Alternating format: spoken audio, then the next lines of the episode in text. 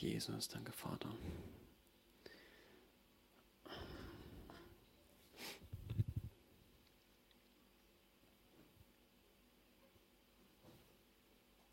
Frank hat vorhin was gesagt. Der Herr lädt ein. Und es ist ähm, was, ganz, was ganz wichtig ist, was ganz Wesentliches. Dass Jesus einlädt. Jesus ist auf die Erde gekommen, um einzuladen. Nicht um zu sagen, du musst, nicht um zu sagen, wehe, wenn du nicht. Das ist nicht Gottes Wesen gewesen, nie von Anfang an ist unsere Berufung eine andere gewesen. Gott hat die Erde gemacht, weil er uns liebt, weil er sie für uns vorbereitet hat und hat uns da reingesetzt, mm, damit wir sein Ebenbild sein können, damit wir sein können wie er und ihm nacheifern können, damit wir eine Beziehung zu ihm führen können, angucken können, wie er ist, was er tut, wie er es tut und dass wir es ihm gleich tun können, dass wir Nachahmer Gottes sein können. Das ist eigentlich das, was Gott möchte, was sich Gott wünscht. Und irgendwie hat sich das über das Sündenverständnis, vielleicht auch weil wir Fehler machen und fehlerhaft sind und uns schämen. Und äh, Scham ist ein Riesenproblem, definitiv in unserem Sein. Ähm, hat's irgendwie, ist es irgendwie in die Richtung gedriftet, dass wir Angst haben, dass wir denken, ich mache alles falsch. Und so ist oftmals äh, bei Gebeten ähm, das Erste, dass wir, also ich sag mal so, ja, richtig und falsch beten ist eh die Frage, gibt es das überhaupt? Ich glaube, mit Gott reden ist immer gut, ist immer wichtig. Aber ja, wie sieht unser Gebetsleben aus? Daran können wir ein Stück weit auch immer feststellen, wie ist unsere Beziehung zu Gott, beziehungsweise wie ist unser Gottes Bild. Wie, wie glauben wir, dass er ist? Wie, wie ist der Vater? Wie ist Jesus? Wie ist der Heilige Geist? Wie ordnen wir das alles ein? Was glauben wir, wie er ist?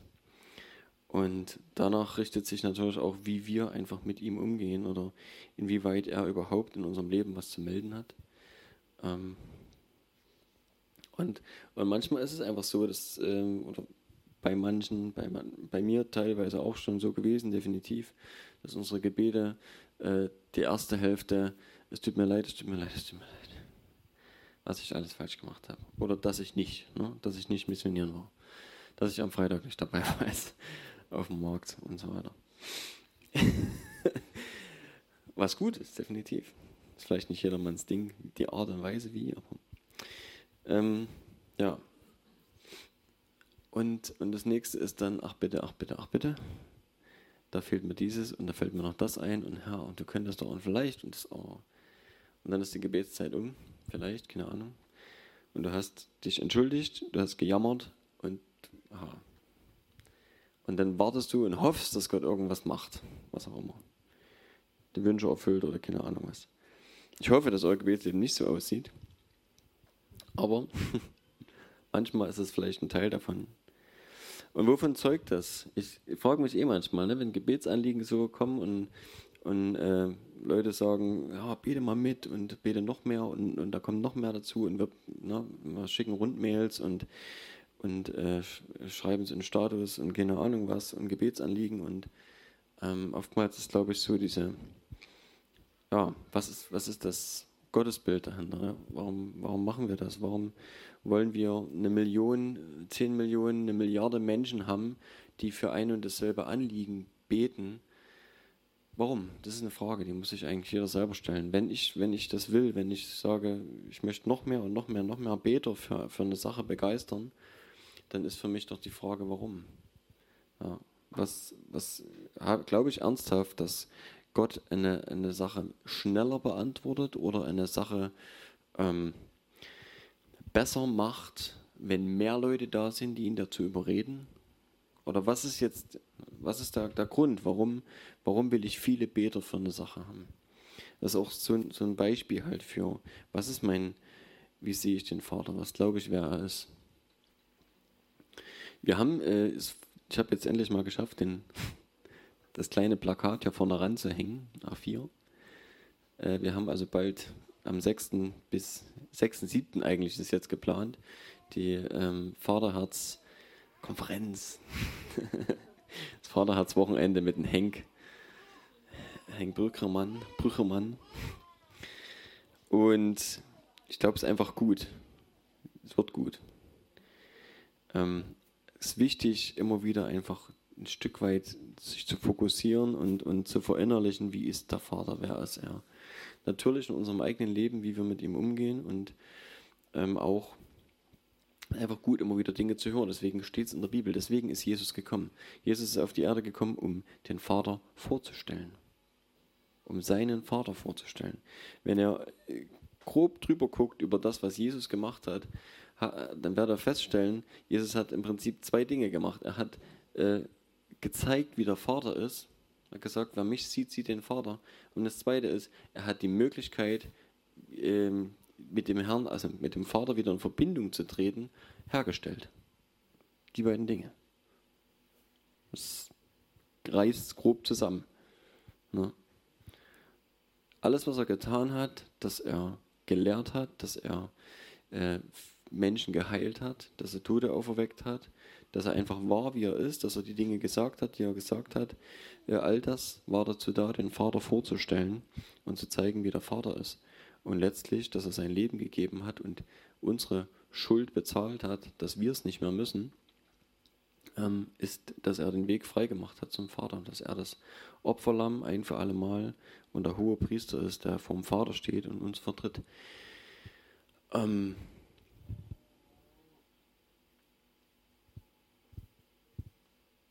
Das ist das Wesentliche, was Jesus gemacht hat auf der Erde. Und wir sollen es ihm nachtun.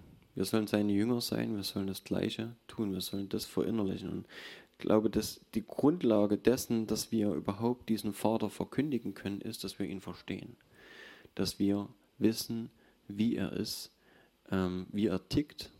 Ja, und wir können vieles aus der Bibel rauslesen, aber noch wichtiger äh, einfach ist, oder mindestens genauso wichtig einfach, dass wir auch selber das erfahren in unserem Leben, wie er ist. Und die Erfahrung ist immer so eine Sache. Man kann natürlich auch schlechte Erfahrungen machen und Dinge umdeuten oder falsch deuten und na, die Ursache war eine ganz andere. In meinem Leben ist irgendwo was passiert, was nicht in mein Gottesbild reinpasst. Und dann sage ich, irgendwie muss ich das jetzt zurechtbiegen. Und viele Leute haben das definitiv in ihrem Leben schon gemacht, über die gesamte Menschheit äh, mal geguckt. Ähm, gibt es sehr, sehr viele Leute, die eigentlich eine regelrechte Theologie draus geworden eigentlich, ähm, zu sagen, Krankheit muss immer irgendwo auch mit dem Willen Gottes vereinbar sein und wenn ich irgendwie krank bin, dann wird Gott sich wohl was dabei gedacht haben. Ja, dann habe ich irgendwas falsch gemacht oder es ist zu irgendwas Höherem gut, es dient irgendeinem höheren Ziel und und und. Und auch das ist eine Theologie, die nur daher entsprungen ist, ähm, dass ich ja das Wesen Gottes irgendwie mit reinbringen muss in meine Erfahrungswelt. Und wenn meine Erfahrungen so sind, dass ich permanent krank bin, dann muss es mit dem Gott irgendwie zusammenpassen. Da, wenn, weil, ja, wir kennen die Frage von Atheisten, warum, äh, ich glaube nicht, dass es einen Gott gibt, weil wenn es ihn den gäbe, warum lässt er denn so viel Leid zu? Na, das ist so ein, so ein Ding, was man immer wieder mal hört. Und äh, komischerweise gehen Christen genauso auf dieselbe Schiene dann manchmal und denken dann, okay, das muss irgendwie, muss ich das da reinbasteln. Es muss damit reinpassen und meine Krankheit muss zwangsläufig mit in den Willen Gottes reinpassen, weil ja Gott allmächtig ist und äh, omnipräsent und ähm, irgendwie muss er das ja dann zugelassen haben. Ja, und wenn du dann zum Arzt gehst, dann äh, machst du eigentlich was falsch, weil Gott will ja, dass du krank bist. Ist natürlich Quatsch. Ja. Und, und das ist ein, ein Punkt, wo wir, wenn wir das Leben Jesu einfach angucken, ähm, wo wir feststellen, es kann nicht der Wille Gottes sein, dass wir krank sind. Es ist nur ein Beispiel ne, für Dinge, die nicht so laufen, wie Gott das will. Sonst hätte Jesus nicht jeden, der gekommen ist und gesagt hat, ich will gesund werden, geheilt. Gottes Wille ist, dass wir gesund sind. Ein Beispiel für das, was wir wissen müssen einfach oder kennenlernen dürfen einfach. Und ich lese mal kurz äh, den Anfang, ich mag den aus äh, Johannes, aus dem Johannesevangelium. Am Anfang war das Wort. Ich nehme mal die Erklärung noch dazu. Wort, dort steht also das Wort Logos. Ähm, das ist also ein Name für Jesus und es ist das Wort. Das, ha, welches Wort? Was sagt Logos? Wer weiß es? Gibt da verschiedene Wörter. Das Logos ist das, das Feststehende, das, das Geschriebene. Ja. Also das, was, was festgesetzt ist. Rema ist gesprochen, ne? Und das Wort war bei Gott und das Wort war Gott.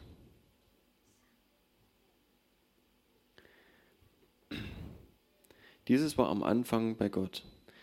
Alles ist durch dasselbe entstanden und ohne dasselbe ist nicht eines entstanden, was entstanden ist. Also Jesus ist Teil dessen, was alles Teil dessen, was geschaffen ist. Durch ihn ist alles entstanden.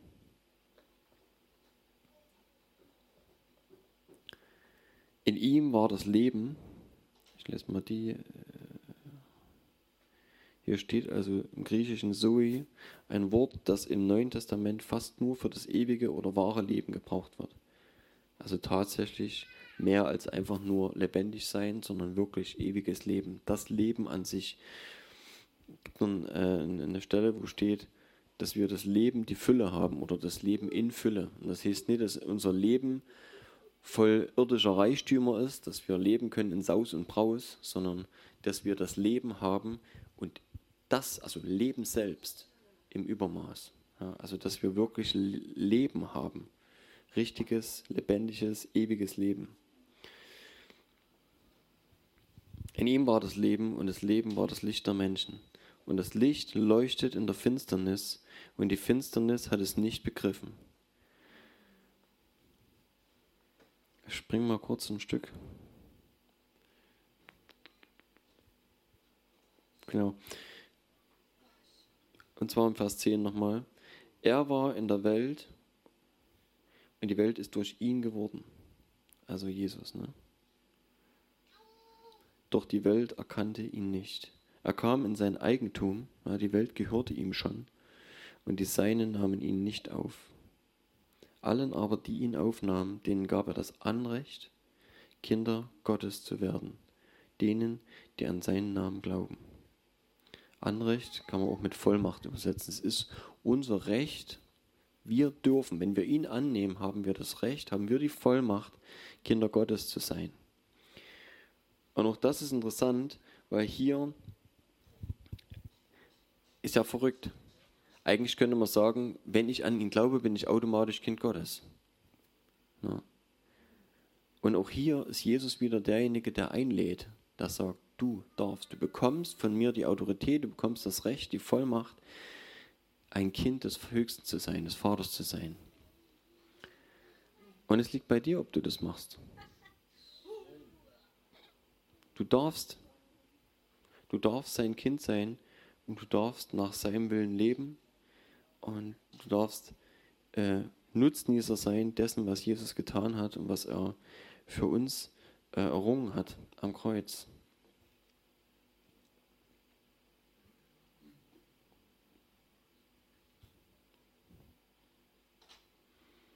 Was muss ich sein, um Kind Gottes sein zu dürfen?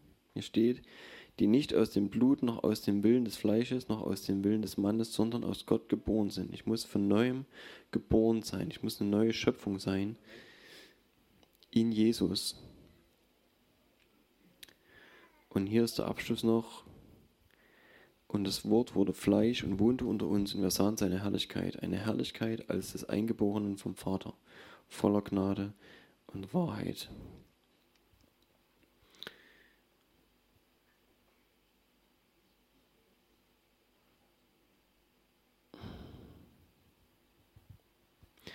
Im Johannes 7, Vers 37 sagt Jesus was.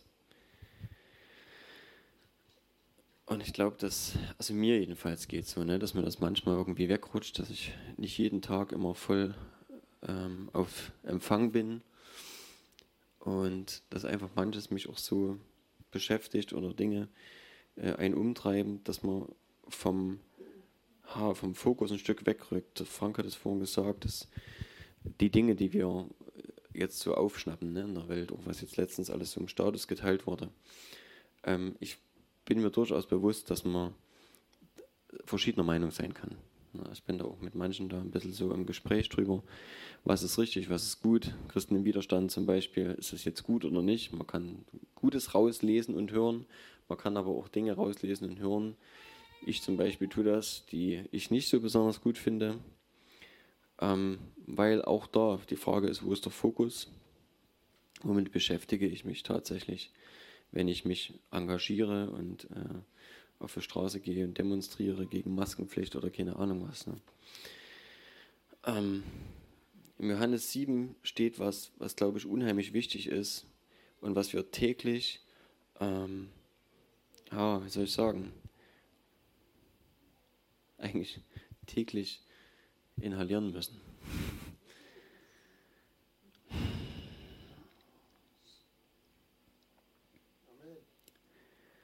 Aber am letzten, am großen Tag des Festes stand Jesus auf und rief und sprach, wenn jemand dürstet, der komme zu mir und trinke. Wer an mich glaubt, wie die Schrift gesagt hat, aus dessen Leib werden Ströme lebendigen Wassers fließen. Das sagte aber von dem Geist, den, er empfang, den empfangen sollten, welche an ihn glauben. Denn der Heilige Geist war noch nicht da. Es finde ich immer schön, wenn der Johannes manchmal so eine Erklärung reinschreibt, weil Jesus noch nicht verherrlicht war. Ähm, es geht um den Heiligen Geist. Wer an mich glaubt, wie die Schrift gesagt hat, aus seinem Leib werden Ströme lebendigen Wassers fließen. Wenn wir glauben, was die Schrift über Jesus sagt, wenn wir glauben, wer Jesus tatsächlich ist, dann werden Ströme lebendigen Wassers aus uns fließen. Und ich glaube, immer dann, wenn es mangelt, wenn wir merken, irgendwie uns fehlt was, dann ist es das. Dann haben wir irgendwo einen Fehler in dem, wie wir Dinge sehen, wie wir glauben. Ich habe vorhin äh, darüber geredet, wie wir, was das Bild Gottes ist, ne? was wir glauben, wie der Vater ist. Und wenn wir falsche Dinge glauben, brauchen wir uns nicht wundern, wenn es nicht funktioniert. Und irgendwann müssen wir aufwachen, wenn wir vielleicht immer und immer wieder Dinge falsch versuchen zu tun. Zum Beispiel das Gebet, ne, was ich am Anfang gesagt habe.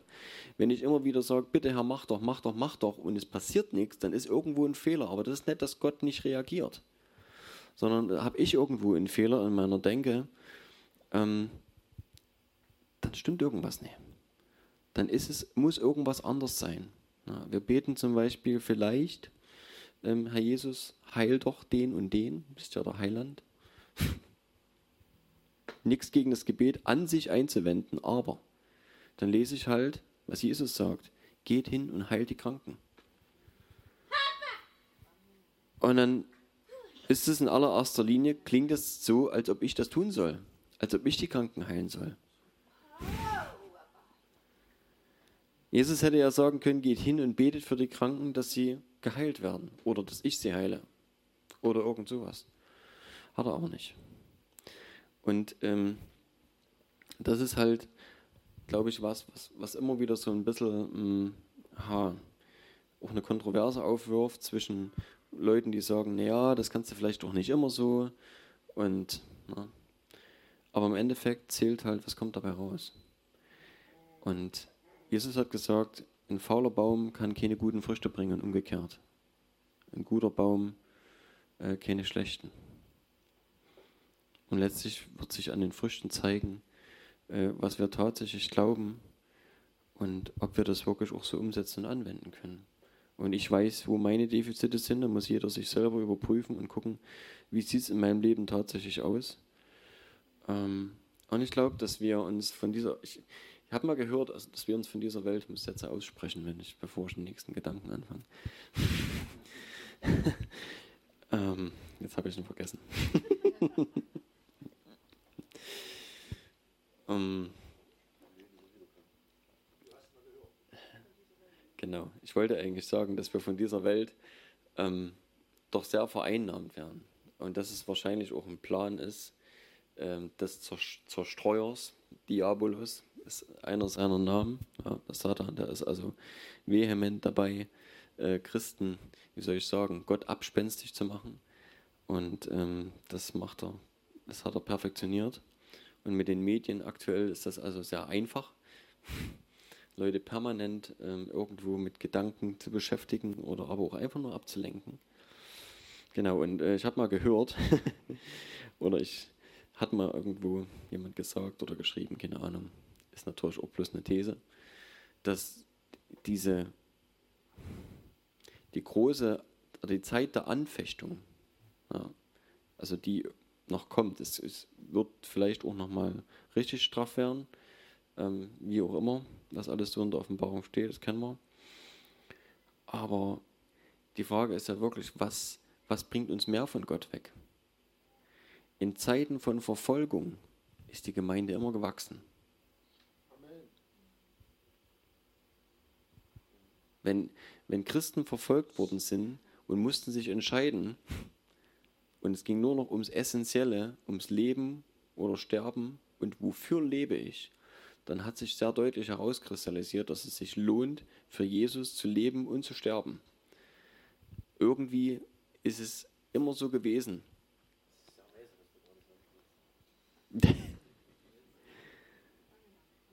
Und in der Zeit und in der Gesellschaft, wo wir leben, da fällt ihm gar nicht auf, wie lau man manchmal ist.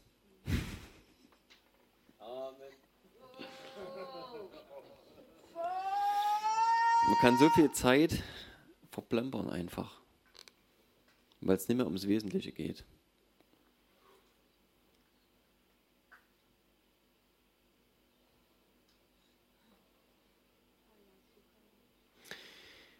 Paulus hat mal zum, jetzt müsste ich, wo hast du Timotheus?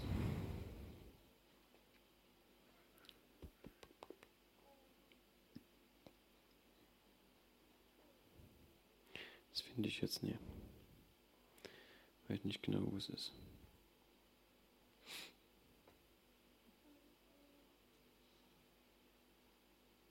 Nee. Ich, also ich glaube, es ist Timotheus gewesen, zu dem Paulus geschrieben hat. Entfache das Feuer in dir.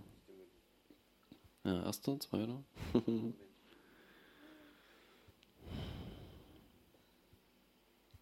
hm.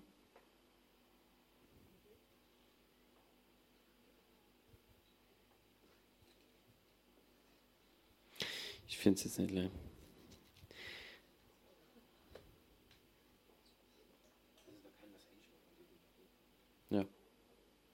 Es geht also darum, dass ähm, Paulus Timotheus ermahnt und ihm sagt, entfache das Feuer in dir, das du durch Handauflegung erhalten hast. Und das ist ganz interessant, es, so, taucht ein so ein Satz auf und der ist ganz interessant.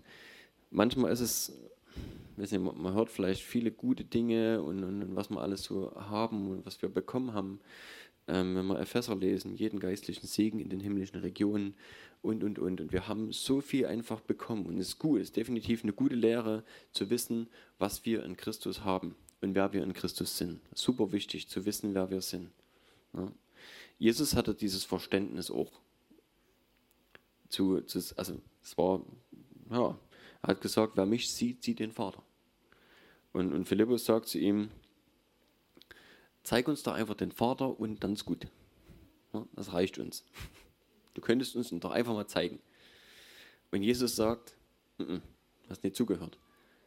Wer mich sieht, sieht den Vater. Du musst den Vater nicht sehen, wenn du mich siehst. Ich bin alles in allem genauso wie mein Vater. Du wirst dort nichts anderes sehen.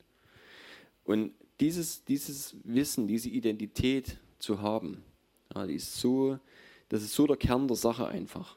Weil da geht es nicht mehr darum, was mache ich, wie mache ich es, sondern da geht es darum, was bin ich. Und weil ich bin, tue ich. Oder rede ich. Oder denke ich so oder so. Und das ist die Identität einfach, die, die Gott sich auch für uns wünscht, dass wir ähm, das so erfassen. Und ähm, hast du es gefunden, Matze? Nee, ne? Ach, steht schon dran. Das ist ja schön, Matze. genau, das ist, da habe ich eigentlich, naja, ist egal. Also, am Ende von 2. Timotheus, ne, aus diesem Grund erinnere ich dich äh, daran, die Gnadengabe Gottes wieder anzufachen, die durch Auflegung meiner Hände in dir ist. Denn Gott hat uns nicht einen Geist der Furchtsamkeit gegeben, sondern der Kraft und der Liebe und der Besonnenheit. Wichtig, deswegen. Ja. Ich habe vorhin das äh, vorgelesen aus dem Johannes Kapitel 7, warum oder, oder was Jesus dort sagt. Ströme lebendigen Wassers werden aus uns fließen. Es ist wesentlich, dass Dinge von uns weggehen, aus uns rauskommen. Das ist entscheidend. Wir können unser Leben lang konsumieren. Wir können unser Leben lang äh, hierher kommen und uns abfüllen lassen. Wir können hier rumkugeln, wir können lachen, weinen, schreien, was auch immer. Wenn nichts von uns fließt, was sind wir dann? Sind wir fruchtlos. Und ich glaube, dass es wesentlich ist. Es geht nicht darum, und das hatte ich ja vorhin gerade gesagt, es geht nicht darum, dass du jetzt sagst, ah, ich muss irgendeine Frucht bringen, so, und jetzt muss ich irgendwie, sondern es geht darum, dass wenn du bist, du auch entsprechend handelst. Aber wir brauchen das, wir brauchen dieses Feuer und ähm, wenn wir das auch nicht, Dinge muss man zelebrieren oder kultivieren, das ist vielleicht das bessere Wort. Dinge muss man kultivieren. Wenn man Sachen einfach nicht macht, blödes Beispiel, wenn man nicht ähm, zum Beispiel mit seiner Familie eine Zeit sich nimmt, regelmäßig einfach für Gebet oder einfach über Dinge zu reden oder sei es das gemeinsame Essen, nehmen wir mal was ganz Einfaches, gemeinsames Essen. Wenn ich das nicht plane und sage, heute um so und so viel Uhr oder jeden Tag meinetwegen 18 Uhr ist gemeinsames Abendessen und jeder hat dort bitte zu erscheinen. Familie ist gemeinsam zu Abend. Wenn du das nicht festlegst, wenn du das nicht kultivierst, wenn du das nicht regelmäßig machst, dann findet das nicht statt. Sowas muss irgendwo organisiert werden. Ja. Und ähm, da ist überhaupt nichts Schlechtes dabei. Ganz normal. Ja, man muss sich irgendwie verabreden. Wir wissen, Samstag 17 Uhr sind wir hier. So, wir sind nirgendwo anders. Wir wissen, das ist der Raum, wo wir uns treffen. Das ist irgendwann mal festgelegt worden wir haben auch eine gewisse Uhrzeit festgelegt. so um die Dreh rum. So, ne?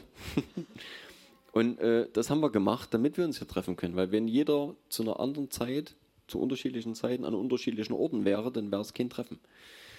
Und ähm, so ist es genauso mit, mit Dingen, die, die von Gott kommen. Wir müssen Dinge pflegen. Wir müssen Dinge kultivieren. Und wenn wir uns wünschen, dass der Heilige Geist Raum bekommt, dass der Heilige Geist äh, in uns lebt und, und aus uns fließen darf, dann ist das auch eine Sache, ähm, die wir kultivieren müssen. Weil das schläft genauso ein wie alles andere. Ja. Und wir müssen uns danach ausstrecken. Jesus hat gesagt, wen durstet. Nun könnte man natürlich sagen, jetzt habe ich einmal bekommen, muss ich ja keinen Durst mehr haben, bin ja satt. Oder sitt, wie auch immer. Hab ich mal gehört. Bei Essen ist es satt und bei Trinken ist es sitt. nee, Quatsch. Ich weiß nicht, ob es wirklich stimmt. Ich weiß nicht, wer es erfunden hat. ist vielleicht auch bloß Quatsch. Und ich glaube, dass es einen gesunden Hunger gibt. Natürlich wirst du nicht mehr nach ewigem Leben dursten, wenn du es hast. Aber ich glaube, dass es nie genug gibt, Gott zu erleben, Gott zu begegnen. Und Jesus hat selber mal gesagt, ne? Äh, seine Nahrung ist es, dass er den Willen des Vaters tut. Er wird satt davon, dass er macht, was der, was der Vater ihm sagt. Also ist doch interessant. Also gibt es trotzdem eine Art dauerhaften Hunger danach, das zu tun, was Gott gefällt. Weil es macht uns satt. Wenn wir Zeichen und Wunder sehen, und das wette ich, auf jeden Fall ist das so. Alles, was ich bis jetzt schon erlebt habe, hat mich begeistert. Und ich habe vor einiger Zeit mal einen Evangelisten angeguckt, schon lange her, da wo dann auch irgendwann eine Erweckung draus geworden ist und so. Und ich habe mir gedacht, muss das nicht irgendwann mal langweilig werden? Hey, eine Heilung nach der anderen. Der hat schon nicht mehr für die Leute irgendwo beten müssen, stand auf der Bühne und äh, bei so einer Veranstaltung, die Leute kamen nur noch vor zum Zeugnis geben. Heilung, Heilung, Heilung, Heilung, Heilung. Und jedes Mal ist er total ausgeflippt. Hat sich so gefreut. Und das ist so cool einfach. Und ich habe irgendwann gemerkt, ja, nee, das ist genau der Punkt. Wenn du das erlebst, wenn du gibst und Dinge passieren und Gott äh, ähm, tut Zeichen und Wunder, dann wird dich das satt machen. Dann wird das was sein, was dir Nahrung gibt und was, was du brauchst halt. Also wir brauchen Dinge. So, das wollte ich damit sagen. Es ist wir haben alles in Jesus, wir sind alles in Jesus. Und trotzdem ganz irdisch gesehen jetzt so, wie wir jetzt hier sind. Und ich glaube, sogar im Himmel wird es weitergehen. Wir brauchen Dinge. Wir brauchen die, das mit Jesus zusammen zu sein zum Beispiel. Wir brauchen das einfach, ähm, dass er wir, wir sind nicht unabhängig geschaffen, das ist, glaube ich, der Punkt. Wir, wir, sind nicht, wir sind nicht als unabhängige Wesen geschaffen worden. Das sind wir nicht. Wir haben eine Notwendigkeit, eine Beziehung zu Gott zu, zu haben. Und wenn die nicht da ist, haben wir ein Loch. So, dann fehlt das. Und deswegen sucht die Welt permanent, ähm, dieses Loch zu füllen und zu stopfen mit allen möglichen Dingen. Und das funktioniert immer nur mal kurzzeitig. Ja? Mit materiellen Dingen, mit, keine Ahnung, mit Suchtmitteln, was auch immer, in Beziehungen, in keine Ahnung, wo überall sowas gesucht wird. Ne? Aber wir suchen eigentlich die Vervollkommnung unseres Wesens. Ja, unsere Identität, unser, unser, unsere Seele, dass sie halt wieder vollständig ist. Und das ist schon so ein Ding. Ne? Unsere Seele ist ein, ähm, ist ein ewiger Teil. Ja, wir lesen von der Seele, dass sie sich nach Gott verzehrt, dass sie ähm, auch, dass sie ewig lebt, dass sie gerettet wird oder eben halt auch nicht. Ja, unser Geist, unsere Seele, das ist ein ewiger Teil. Unser Körper stirbt, aber all das, was wir, was wir brauchen, halt auch in unserer Gefühlswelt und so, das ist real. Das heißt nicht, dass jedes Gefühl, was du gerade empfindest, berechtigt ist oder na, wir sollten uns von Gefühlen nicht lenken lassen und leiten lassen. Aber wir haben Gefühle, sie sind ein Zeichen. Das ist wie ein, naja, wie so eine, eine Anzeigetafel halt, die dir sagt, ob was schief hängt zum Beispiel, ne? ob du irgendwie gerade eine Missempfindung. Warum bin ich wütend? Es ist gut, das zu hinterfragen. Warum empfinde ich gerade, wie ich empfinde? Ja, das kann ich nicht einfach wegschieben. Es gibt Gründe dafür. Und deswegen, das ist ein, so der Grund, warum wir Dinge fühlen, ist einfach, dass wir wirklich hinterfragen können, ähm, wie es in uns eigentlich aussieht. Und eigentlich hat erst der Teufel uns Menschen, also Adam und Eva damals, auf die Idee gebracht, ähm, wir könnten ohne Gott auskommen. Das war halt seine eigene Idee und es war auch sein eigener Fehler zu sagen, ich bin Gott. So, ich bin mein eigener Gott, ist okay. Brauche keinen anderen. Ich komme mit mir klar. Und das hat er ihnen eingeredet. Ne? Er hat gesagt, ihr braucht ja Gott. Wenn ihr von dem Baum esst, dann werdet ihr wie Gott sein. Ihr braucht dann diesen Gott nicht mehr, braucht diese Abhängigkeit nicht mehr. Und das ist der Riesenfehler gewesen. Aber genau das ist eine Lüge gewesen. Wir sind abhängig von Gott. Und deswegen brauchen wir nach wie vor jetzt in diesem Moment und jeden Tag neu diese Beziehung.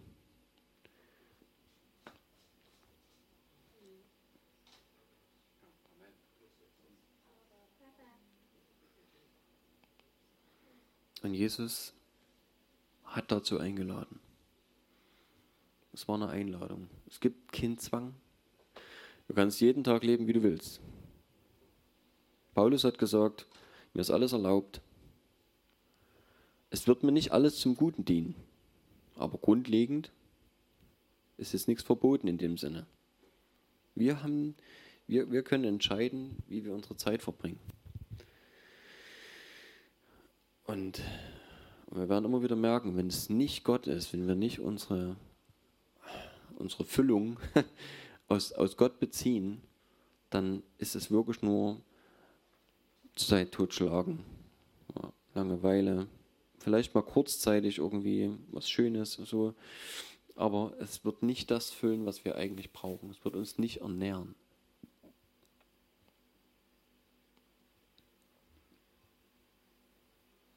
Und trotzdem dürfen wir die Schöpfung genießen. Das ist wichtig.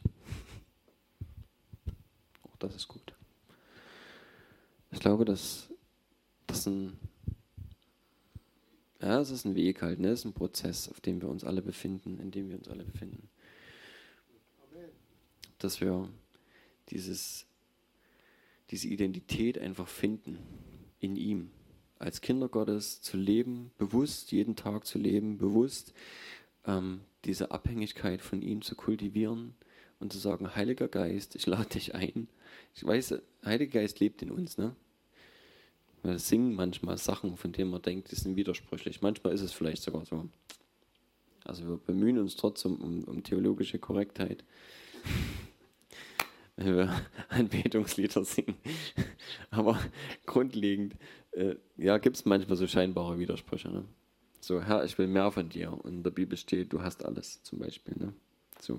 Aber ja, es ist, glaube ich, einfach nur, dass wir Menschen sind, dass wir Empfindungen haben, dass unsere Seele diesen, dieses, diese Möglichkeit nach einer tieferen Berührung, nach, nach einer innigeren Beziehung mit Gott darum weiß, ja, die Seele weiß das, dass mehr geht, dass es eigentlich nie wirklich genug ist. Und, ja, und es ist, glaube ich, gut, das, das auszudrücken und zu sagen, Herr, ich wünsche mir, ähm, dich mehr zu erleben und dass du mich mehr veränderst auch zu einem, zu einem, ja, zu deinem Ebenbild einfach, ne? so wie, wie Jesus das von sich sagen konnte. Und ich wünsche mir, dass wir das mehr und mehr einfach sagen können, sagen können, wer mich sieht, der sieht den Vater. Das wäre echt cool. Also cool, das wäre heiß.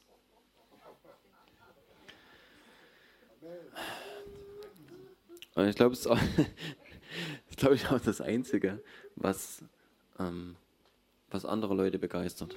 Weil du kannst zu Leuten gehen und sagen, wenn du nicht Gott, ja, wenn du nicht Jesus annimmst, dann gehst du verloren. Und Leute wissen damit wahrscheinlich höchsten, größtenteils nichts anzufangen.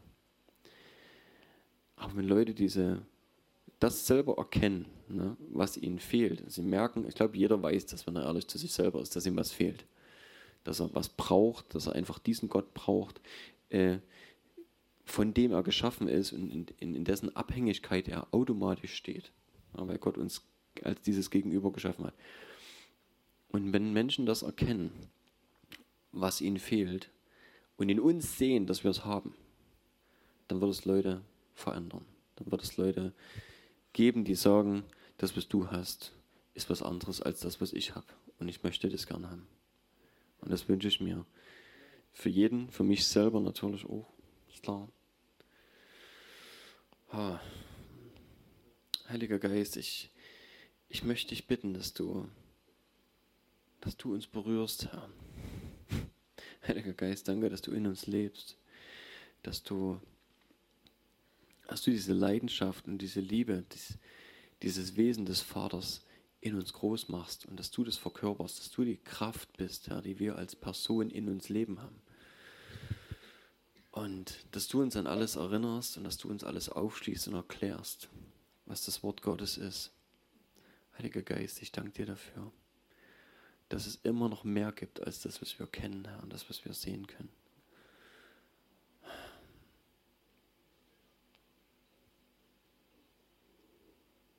Heiliger Geist, ich, ich bitte dich, dass du dich bewegst hier in diesem Raum und dass du Herzen berührst, die offen sind. Dass du Herzen anrührst und dass du, dass du zeigst, Herr, was du mit uns noch vorhast. Dass du uns erklärst, wo wir gerade stehen und was du tun willst durch uns und wie und an uns und in uns. Danke, Jesus. Danke, König Jesus. Jesus. Und Vater, wir danken dir im Namen Jesus, dass du alles getan hast, dass wir deine Kinder sein dürfen. Und dass du uns das Recht gegeben hast, deine Kinder zu sein.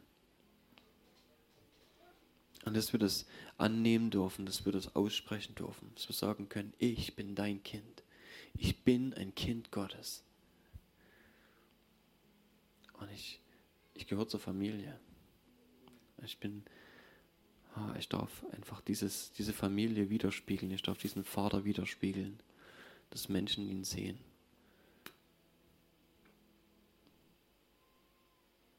Danke für diese Einladung, Jesus.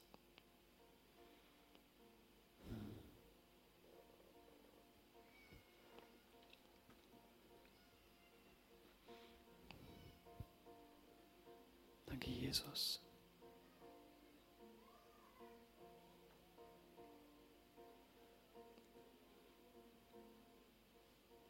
Herr, es ist deine Liebe, Herr. Vater, es ist nur Liebe, Herr. Deine Liebe hat uns zu dir gezogen, Herr. Deine Liebe hat uns hat uns ermöglicht, einfach wieder bei dir zu sein, Herr.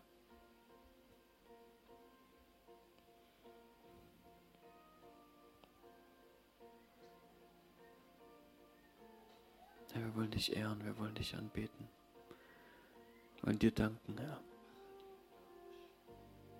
Wir wollen deinen Namen groß machen, Herr.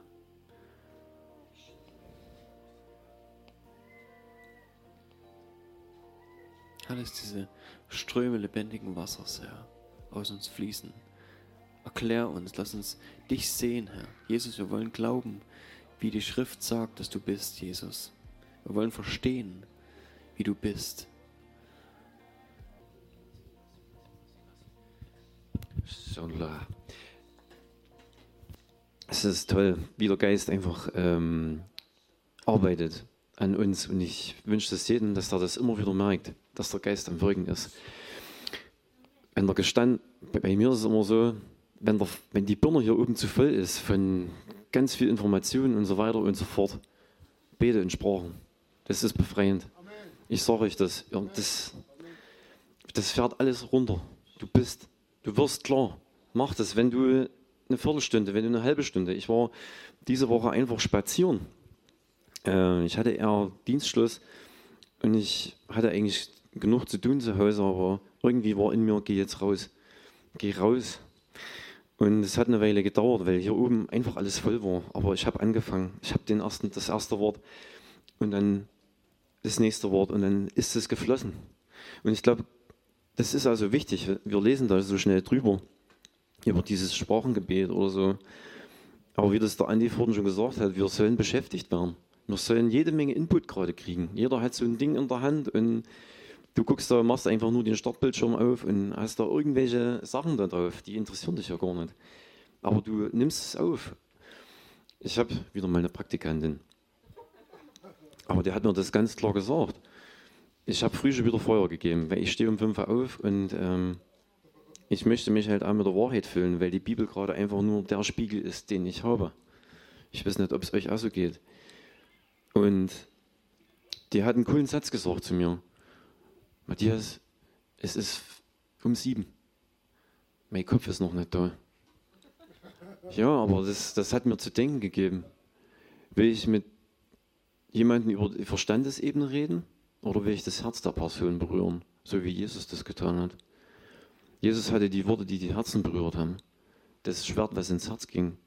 Die Leute haben die Wahrheit in ihrem Leben einfach offenbart bekommen durch Jesus.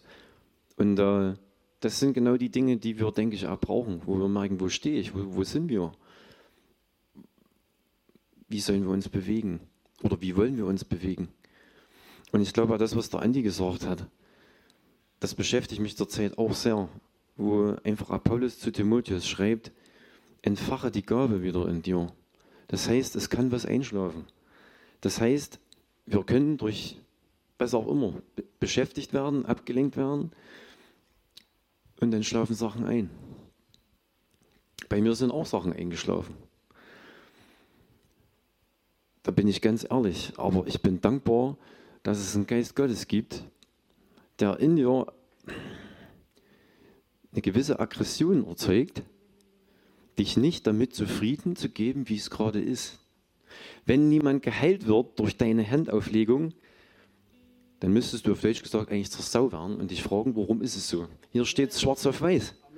Aber dieses aggressive Verhalten macht der Geist. Es ist so. Das ist wirklich das, was Andi gesagt hat. Wir haben eine Theologie uns selber entwickelt, die das rechtfertigt, dass nichts durch uns passiert. Das ist eigentlich der größte Frevel, den es gibt. Und ich muss dazu sagen, dann stehst du halt dort und auf einmal hast du halt doch irgendwie rausgebracht, kann ich mal für dich beten. Und dann sagt die Person auch noch ja. Na, aber dann stehst du so da und hast die Hose voll. So ist es doch.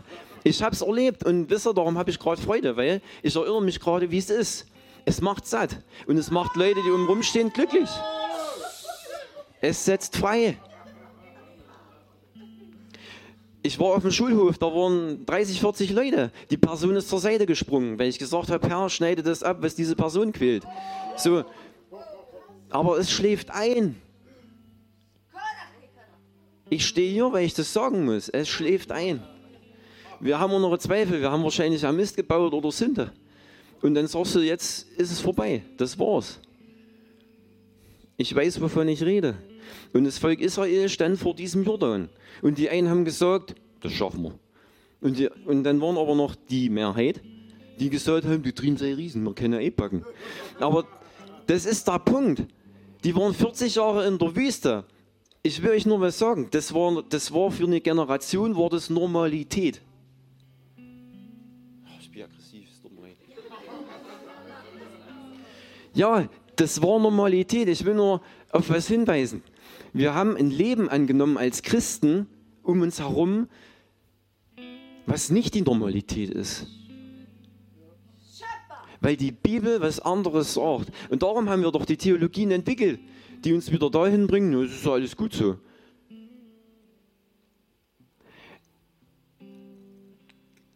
Jeder braucht dieses persönliche Erlebnis mit dem Geist Gottes.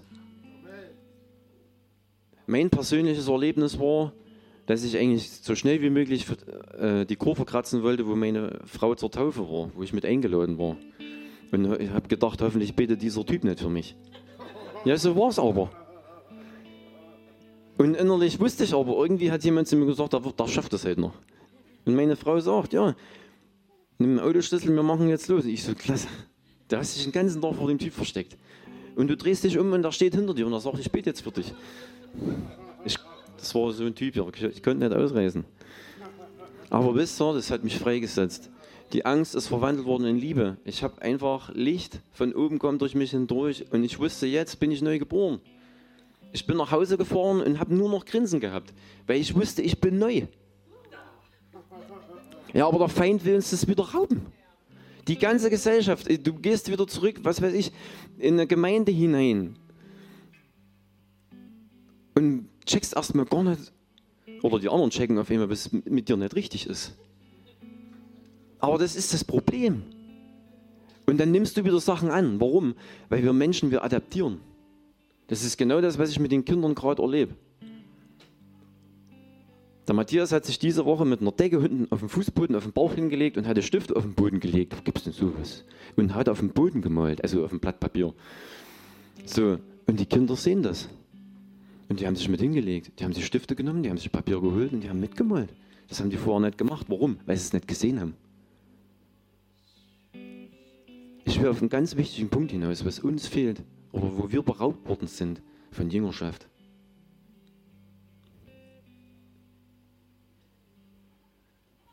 Es braucht diese Josua und diese Kaleb, die sagen, wir nehmen das Land ein, wir schaffen das. Und ich weiß, dass wir hier alle hier sind und wir persönlich genau wissen, um was es geht. Weil wir alle geschmeckt haben, was macht satt und was macht nicht satt. Sonst wären wir nicht hier. Und genauso ist es aber an Herrn wichtig, dass die anderen das auch mitkriegen. Dass wir nicht besser sind, sondern im Gegenteil, wir haben jetzt Verantwortung, weil wir was geschmeckt haben, nämlich das Leben. Weil es gibt Gemeinden, wo Jesus sagt, du hast den Namen, dass du lebst, aber du bist tot. Und wir können auch wieder dorthin. Ich nenne es mal das Tal der Knochen. Weil das ist, was der Herr zu mir gesagt hat, spricht zu den toten Gebeinen. Sag ich, ja, was, was, wer ist das? Mein Volk. Steht im Alten Testament. Gut, jetzt ist es mein Ding, aber es geht um dieses Leben, was in Christus ist. Und du weißt, und da hat der Andi es einfach auf den Punkt gebracht. Wenn er das Leben ist, dann können wir nur dort aus dieser Quelle schöpfen. Und wenn wir voll sind, können wir das abgeben. Und das ist das, wo wir hinkommen oder wo wir hinkommen werden. Ich, ich spreche das einfach über uns aus.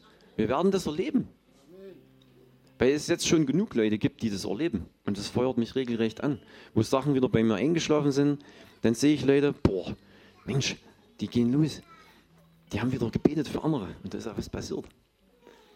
So, meine Beifahrerin, ich dachte, ah, ich komme mir ziemlich blöd vor. Für die müsste ich halt sechsmal beten, dass ihre äh, Rückenschmerzen weggehen. Und dann habe ich noch viermal nachgefragt, sind sie jetzt denn wirklich weg? Oder sagst du das wieder bloß nur, um zu sagen, dass ich aufhöre? Die sind wirklich weg. Ja, aber so ist es doch. Und dann, das sind doch alles Dinge, die wir erleben, die uns auch beschäftigen oder wo, wo wir vielleicht auch drüber reden müssen. Welche Erfahrungen haben wir auch gemacht? Wo du vielleicht eine Person triffst, die ist vielleicht noch nicht so weit. Das gibt's auch. Und da war es immer so wichtig, Lukas 10, wo einfach Jesus sagt, diese Person des Friedens. Das ist auch ein Schlüssel, wo wir diese Person, dieses vorbereitete Werk finden. Und das wünsche ich jedem von uns, weil das auch in meinem Leben Steine ins Rollen gebracht hat. Und diese Steine gibt es, also die rollen dann. Oft habe ich mich gefragt, wo mein Platz ist oder ob ich hier irgendwas ausgerichtet habe, Herr. Aber genau das will der Herr, dass wir diese Frage stellen. Was soll ich hier machen? Und dann kommt auf einmal Person. Und es ist unangenehm, wenn du von Jesus erzählst, 15 Mann sitzen dort ringsrum und stehen aber auf einmal auf und sagen, du, und gehen fort. Das ist unangenehm. Aber das soll nicht dazu führen, dass wir das, das aufgeben oder dass wir uns aufgeben, wer wir eigentlich sind. Weil wir tragen die Entscheidung. Wir haben alles, wir sind alles durch den, der uns mächtig macht. Mächtig. Ja, oft, meine Frau und ich, wir sagen jetzt auch schon, wir sollen ordentlich über uns, also wir sollen ordentlich über uns reden, auch über uns denken. Weil da kommen Worte zustande. Und ich habe auch oft in meinem Auto einfach gebrüllt, ich werde für Leute beten, ich werde weiter beten. Dann haben sie mich geblitzt. ja, aber das ist, ich kann ja, ja, aber, ne? Ist schön. Ich kann jetzt drüber lachen. Ihr lacht auch mit und das freut. Aber ich habe drei Monate gebraucht, um wieder aus dem Loch rauszukommen. Ach, das klappt wieder nicht und ach, ich lasse es lieber. Ja, aber so schnell denkt man. Wir können jetzt hier lachen und es ist befreiend und es ist schön und es macht mich auch frei. Und, äh. aber guck, das ist genau das, was der Frank Baumann vorhin gemeint hat. Setzt alle schön ruhig da und machte ernstes Gesicht. Ja, aber das, das ist kein Leben, oder? Weil das beschäftigt mich gerade. Wie sieht, wie sieht das aus, wenn der Geist, der Geist ist der Geist des Lebens? Geist der Freiheit und das ist Feuer. Und das beschäftigt mich eben gerade, wie auf diesen Knochen, auf diesen Gerippe, auf das, was eigentlich tot ist und starr ist, wie wieder Leben da reinkommt. Der Geist hat nicht in diesen Knochen gewohnt, sondern erst als Fleisch und Sehnen dort drauf kam. Dann kam der Geist dort rein. Und dann hat sich das bewegt. Und da war Leben in der Bude. Und ich glaube, das ist das, wo Gott die Gemeinde hinführt. Jetzt in dieser Zeit. Ich glaube das einfach. Und das war schon immer dran, dass das alles aufbricht und dass es immer wieder Leute braucht, die ein Stück weit erstmal, wie Josua und Kaleb, die müssen vorgehen. Die müssen auch was investieren. Die müssen ein bisschen was auf sich nehmen. Aber das ist so schön und ich bete einfach dafür, dass das weitergeht, dass Leute aufstehen, die vorwärts gehen. Warum? Weil dann haben wir Orientierung. Ach, so ist es. Genauso wie die Kinder sich auf den Boden hinlegen dürfen und können, warum? Sie sehen es ja von jemandem und können dort malen. Und genauso ist es real, dass du für jemanden beten kannst. Du brauchst manchmal gar keine Worte sagen, das habe ich auch erlebt. Das war auf der Toilette. Nur damit ihr wisst, wie, warum es heißt, dir geschehe nach deinem Glauben. Da bin ich so auf der Toilette und sage, Herr, der Typ, der macht jetzt gleich Hamm und dann geht es echt beschissen. Aber ich, hab, ich weiß nicht, sehe ich irgendwas suchen, aber das reicht doch bestimmt an, wenn ich eine Hand auflege. Und dachte ich, so, also, Hand aufgelegt, gar nicht gesagt. Da ich, ich habe nur geguckt, da mich und bin ich fort. Und da ist dann Ham, da kam nicht mehr an der Klasse rein. So, ich fort, ja, das wird bestimmt irgendwie nicht geklappt haben. Ich, nächsten Tag kommt er gleich früh als erstes auf mich zugerannt. Also, was hast denn du mit mir gemacht? Ich so, warum? Nee, ich war eigentlich beim Direx, weil es mir einfach beschissen ging und ich bin nach Hause gegangen. Aber ich bin zur Turnhaus und ich, ich habe gar nicht mehr gehabt. Ich hatte übelste Rückenschmerzen und Kopfschmerzen gehabt. Das war weg. So, preis dem Herrn. Wir haben aber auch einen gewissen Kampf hinter uns gehabt, letzten Endes, dass es so weit kam. Wir haben einen Gebetskreis in der Schule angefangen. Und da haben die Lehrer und das Kollegium und der Direktor auch gesagt, ja, dann müsst ihr es halt machen. Aber wir haben für offen, aber wisst ihr, wir haben für offene Türen gebetet, einfach ganz naiv. Herr, wir bitten einfach für offene Türen. Das gehört, glaube ich, auch dazu. Dass wir einfach erkennen, Herr, wir wollen was. Du hast bestimmt da was, also dass wir mit dieser Erwartung rangehen. Du hast bestimmt was vorbereitet heute. Wo ist das? Oder ne, wie kommt das zustande? Und oft kommen dann irgendwo Situationen und du stehst mittendrin. Also ich will damit sagen, das kann so schön sein. Das muss nicht immer Krampf sein. Oder wir müssen nicht auf jeden jetzt auf der, in der Bushaltestelle draufspringen und sagen, jetzt, aber jetzt muss ich für dich beten. Zumindest habe ich das noch nicht erlebt. Wer das erlebt hat, der kann das gerne sagen. Aber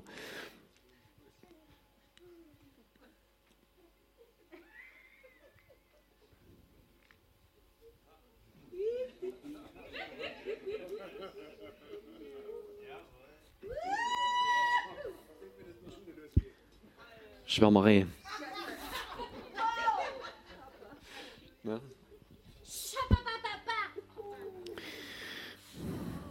Ja.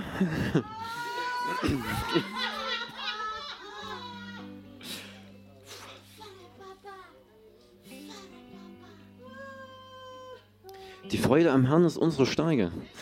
Das ist, ja, aber das, ne? Man kann das so singen. Oder auch, ne, also wie gesagt, also wenn ich mit den Kindern ein Lied singe, dann stehen die meistens auf und die bewegen sich auch ein bisschen. Also vielleicht kann das hier auch irgendwann mal wieder werden. Ja. Wir haben einen lebendigen Gott. Wir haben einen Heiligen Geist, der immer noch derselbe Geist ist.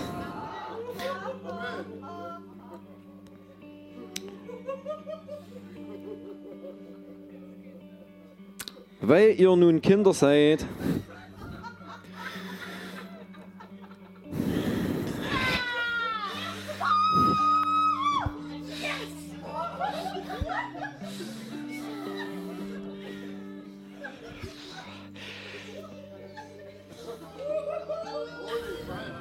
weil ihr nun Kinder seid, hat Gott den Geist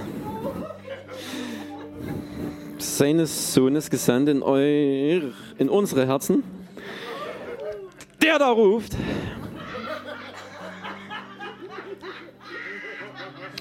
Aber lieber Vater, so bist nun du nicht mehr Knecht, sondern Kind. Und wenn du Kind bist, dann auch Erbe durch Gott.